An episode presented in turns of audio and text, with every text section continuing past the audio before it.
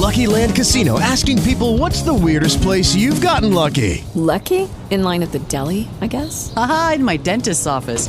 More than once, actually. Do I have to say? Yes, you do. In the car before my kids' PTA meeting. Really? Yes. Excuse me, what's the weirdest place you've gotten lucky? I never win and tell. Well, there you have it. You can get lucky anywhere playing at LuckyLandSlots.com. Play for free right now. Are you feeling lucky? No purchase necessary. Void where prohibited by law. 18 plus. Terms and conditions apply. See website for details. Al cierre, con Andrés Mompotes.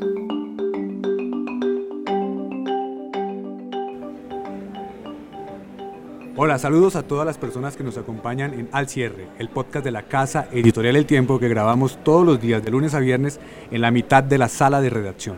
Hoy, 10 de octubre de 2017, vamos a tratar, entre otros temas, la decisión del gobierno catalán de declarar la independencia, pero además de suspenderla inmediatamente, y cuál es el impacto de la renuncia de uno de los ministros de Cambio Radical al gobierno del presidente Juan Manuel Santos. Soy Andrés Mompotes, su director de información del tiempo, y comenzamos. Lo más leído. A esta hora, en el tiempo.com, lo más leído aquí en las pantallas de Charbit es Puigdemont declara la independencia de Cataluña, pero es suspendida. Estamos con Eduard Soto, editor de la sección internacional del Tiempo. ¿Lo dije bien? Puigdemont. Sí, tal cual. Así es. Presidente catalán. ¿Cómo es posible que declare la independencia después de los votos de referendo y luego la suspenda? ¿Cómo se da esa situación? ¿Qué explica esta decisión, Eduard? ¿Qué tal Andrés? Un saludo para usted y para todos los navegantes del tiempo.com. Así es, como usted lo dice, estamos ante todo un galimatías jurídico por una razón sencilla, porque el presidente catalán Carles Puigdemont acaba de proclamar la independencia, pero inmediatamente después le pidió al Parlamento suspenderla. Pero ojo Andrés, no es la suspensión de la independencia, sino la suspensión de los efectos de esa declaración de independencia. Por lo tanto, en este momento el Estado español está esperando que, según esta, esta declaración de Puigdemont, se abra una especie de diálogo que por supuesto el gobierno de Es Rajoy no va a independencia de aceptar. carácter político, pero sin efectos todavía reales sobre la economía, sobre la gente. ¿Es eso? No, es una independencia de hecho, pero que está esperando un diálogo con el Estado español para poder llevar a cabo todos sus objetivos. ¿Por qué? ¿Por qué lo hace? Los analistas consultados eh, consideran que Puigdemont se dio cuenta de que sin el concurso del Estado español no puede lograr la independencia porque hay una absoluta interdependencia de tipo económico, de tipo cultural, de tipo fiscal y de tipo de seguridad. Es decir, él, armó una declaración de independencia unilateral a sabiendas de que depende en un 80-90% de una aprobación del Estado español para poder cumplir sus objetivos. Entonces abre un compás de espera importante para poder llevar a cabo esos objetivos, pero lo claro es que el gobierno de Rajoy no va a aceptar este diálogo ni no, no va a aceptar esa declaración. Y esto será una consecuencia, Eduard, de lo que pasó en los últimos días cuando vimos a los bancos grandes españoles retirándose, anunciando que se iban a cambiar de sede y de otros anuncios de empresas españolas. ¿Esto tiene que ver con esa presión económica? tiene que ver con esa presión económica por una parte, Andrés, y por otro lado también por la reacción de ese 45-48% de la población catalana que quería ir al voto pero que no quiere la independencia. Como lo pudimos observar, hubo manifestaciones multitudinarias en varias ciudades españolas y también en Barcelona y otras ciudades catalanas buscando la unidad. Entonces eso, tal vez con eso no contaba Puigdemont, ah, porque hasta el momento solamente habíamos visto en la calle, en- en, las calles, las manifestaciones independentistas. independentistas, claro, pero no habíamos visto las de las personas que quieren seguir unidas a España, muy numerosas. que fueron muy numerosas. Y a eso se suma la estampida de las principales empresas catalanas, seis de siete empresas que están en el, en el índice IBEX de la Bolsa de Madrid. eh, se han ido y la más reciente fue el grupo editorial Planeta, que es una de las empresas más importantes y de mayor arraigo en Cataluña. Consecuencias. ¿Qué cree que pueda pasar hacia adelante con esta decisión, Eduard? Mañana debe haber una reunión del Consejo de Ministros donde muy probablemente el, el gobierno del presidente Mariano Rajoy va a anunciar medidas. No sabemos exactamente cuáles pueden ser, pero una de las más drásticas puede ser ordenar la detención de Puigdemont, porque está eh, claramente, dar, claro, está claramente violando la ley y hay por, antecedentes. por agitar más los ánimos. Por supuesto que sí. Y la otra es apelar al artículo 155 de la Constitución española que dice que se puede suspender la autonomía. ¿Eso qué quiere decir? Que España, el Estado español, Madrid, para ser más concretos, asumiría todas las competencias del, eh, del gobierno eh, autónomo catalán. Bueno, mañana veremos otro capítulo. Eduard, muchas gracias. Ok, hasta luego. La clave. El tema clave, la carta de renuncia que presentó no solo el ministro de Vivienda, Jaime Pumarejo, sino también el ministro de Medio Ambiente, Luis Guillermo Murillo, de Cambio Radical, renunciando al presidente, renunciando al gobierno del presidente Juan Manuel Santos. ¿Por qué se dio esta petición de salir del gobierno y qué pasó, Edulfo Peña, editor de Política del Tiempo? Andrés, por- porque se acabó el amor. Se acabó el amor entre el presidente Santos y el, vice- ex vicepresidente Germán Vargas. Y como ocurre con los matrimonios, cuando se acaba el amor entre los viejos, pagan los muchachos. En esta vez pagaron eh, los ministros. Digamos que sí, muy temprano esta mañana el tiempo madrugó. Tuvo la primicia. A, publicar la información de que los dos ministros eh, fueron a la Casa de Nariño y le llevaron sus cartas de renuncia al presidente Santos, pero no es que se les ocurrió porque se despertaron y se sintieron incómodos. Ellos tenían una gran presión de cambio radical del propio Germán Vargas Lleras la- durante los últimos días y no aguantaron más, de manera que hoy se pusieron de acuerdo y fueron a Palacio y le dijeron al presidente, aquí están nuestras cartas de renuncia. ¿Y qué pasó? Porque al final solamente uno se va y el otro se queda. Entonces le voy a contar. Porque eh, el ministro Murillo de Ambiente, eh, él ya no tenía el apoyo de Cambio Radical. Hace cuatro meses, mm, eso no se había contado mucho, pero hace cuatro meses todos los congresistas de Cambio Radical fueron del presidente y le dijeron, oye, presidente, no apoyamos a Luis Gilberto Murillo. Y el presidente, que está muy eh, encantado porque Murillo es un buen ministro, un buen tipo, un buen funcionario, desde esa vez le dijo a los congresistas de Cambio Radical, listo, entonces no lo apoyen y yo lo, lo dejo por mi cuenta, o sea, no me importa que los congresistas de Cambio Radical no lo apoyen, de manera que se quedó con el apoyo del presidente, por eso esta mañana, O cuando sea le presentaron la cara, el ministro Murillo también rompió con Germán Vargas no, hoy. ¿cómo así? Claro, renunció a Cambio Radical, tuvo que renunciar a Cambio Radical, entonces queda en libertad, no le compromete y se queda con el presidente y, y se queda en el gobierno. No pasó lo mismo con el ministro Pumarejo. Ah, sí.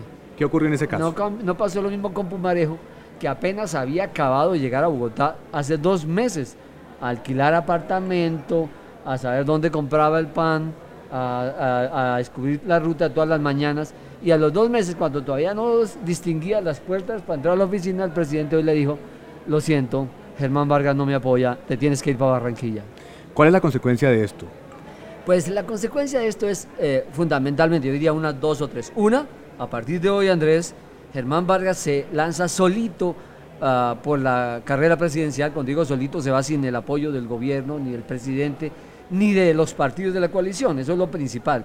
Lo segundo es que la gobernabilidad del presidente Santos se reduce un poco, se afecta un poco porque de todas maneras los votos de cambio radical y el del mismo Germán Vargas ayudaba mucho al gobierno, de todas maneras Germán Vargas fue su ministro estrella en vivienda y en el interior y el gran vicepresidente y ah, va a, afectarse la gobernabilidad y oh, un poquito tal vez eh, eh, algunos proyectos en el Congreso puedan tener problema para ser aprobados y, y La- comienza y- y la comienza ruptura formal Sí, entre no. Santos No, se, acabó el amor, se acabó el amor, cada uno para su casa, para sus cosas.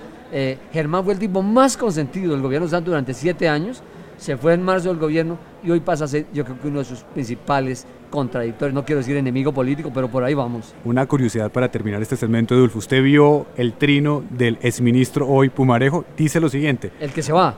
el que se va. Vendo corbatas y vestidos, poco uso, 50% de descuento. Sí, porque el, porque el presidente lo manda para Barranquilla, él había comprado unos vestidos y unas buenas corbatas, y como en Barranquilla no se utiliza eh, saco de, de lana ni corbatas apretadas, pues las está vendiendo. Yo voy ahora a ver si las consigo y le cuento cómo están. Muy bien, Edulfo, muchas gracias. La cifra.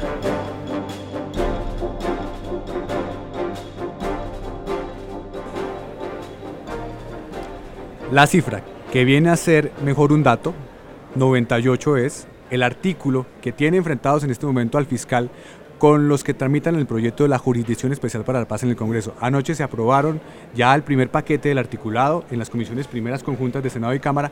Se nos vienen los segundos debates, pero ¿por qué ese artículo, el 98, genera esta discusión? Sair Buitrago, subeditor de Justicia del Tiempo. Andrés, hay que explicar rápidamente cómo funciona, digamos que este sistema hoy en Colombia. Hoy hay jueces de control de garantías que básicamente define las peticiones de la fiscalía. Un fiscal va y le dice, necesito capturar a tal persona, necesito chuzarle el teléfono a tal persona, necesito bloquear la correspondencia de tal persona. Y los jueces de control de garantías le dicen, sí señor, o le niegan esa posibilidad. Eso es lo que le, esa facultad se la da el Congreso de la República en el artículo 98 a los jueces de, de la Justicia Especial para la Paz, lo que al fiscal les, le, digamos que le causa un poco de preocupación. ¿Qué podía preocupar? Se los da, pero de forma transitoria, porque debe haber una reglamentación. Claro, es que de aquí en adelante la Justicia Especial, de, de, Especial para la Paz debe presentarle al Congreso una reglamentación sobre el tema y ellos la prueban a ver cómo es que van a funcionar misteriosamente anoche le dan ya algunas facultades a la Justicia Especial para la Paz para que empiece a trabajar cuando no está, digamos que definido cómo es que lo va a hacer. Puede que le preocupe al fiscal algo, y es que en el sistema actual la fiscalía le pide al juez y el juez, digamos que termina si sí o si no. En este artículo se dice que lo puede hacer el juez tanto a petición de la fiscalía no, pero... como por oficio. Estamos con Edulfo, que... Edulfo Peña que continúa con nosotros, pero Edulfo, a ver, con lo que viene, ¿se puede solucionar eso y con lo que acabamos de hablar de cambio radical, ¿se puede solucionar este tema? Sí, se puede solucionar. Va a haber justicia, va a haber ley de justicia y paz, la van a aprobar, la van a aprobar con limitaciones.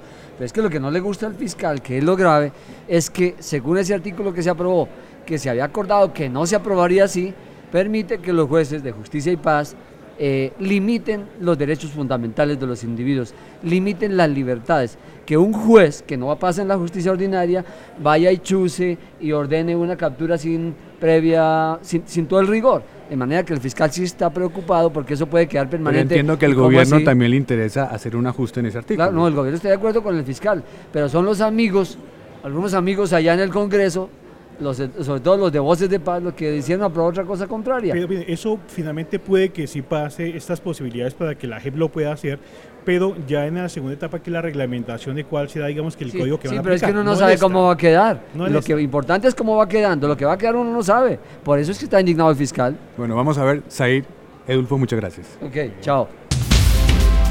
Lo que viene. En lo que viene tenemos la celebración de los 125 años del Teatro Colón que arranca mañana. ¿Qué actividades hay? Olga Martínez, su editora de Cultura del Tiempo. Bueno, Andrés, muchas gracias. Sí, hay muchas actividades. Llega Sumi Jo, una de las sopranos más importantes del mundo. ¿De dónde es ella? Ella es surcoreana.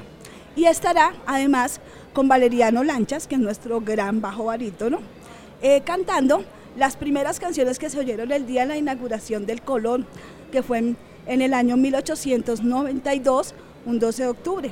¿Eso a qué horas es? ¿Y la entrada es Mañana gratuita? a las 7 de la noche. No, estas son boletas eh, pagadas ¿Con costo? Okay. de 50 mil a 220 mil pesos. Pero desde el viernes todo es gratis. Desde el concierto del Toque Colón, en el que va a estar Salama Crew, entre otros. El sábado va a haber algo muy especial, es una radionovela sobre María, dirigida por Carlos Benjumea en vivo. ¿Desde en qué el hora? 11 de la mañana, gratis, para todo el mundo.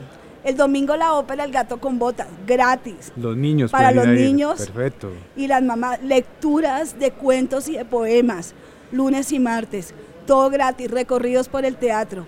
Hay que ir al Colón, vale la pena. Acompañaremos la celebración. Olga, muchas gracias. Con mucho gusto. Llegamos así al final de otro episodio de Al Cierre. Los invitamos mañana nuevamente como todos los días de lunes a viernes al finalizar la tarde. Y antes les queremos hacer una nueva invitación.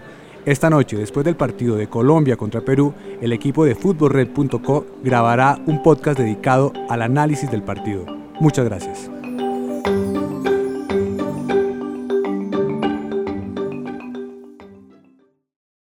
Lucky Land Casino asking people what's the weirdest place you've gotten lucky? Lucky? In line at the deli, I guess? Aha, in my dentist's office.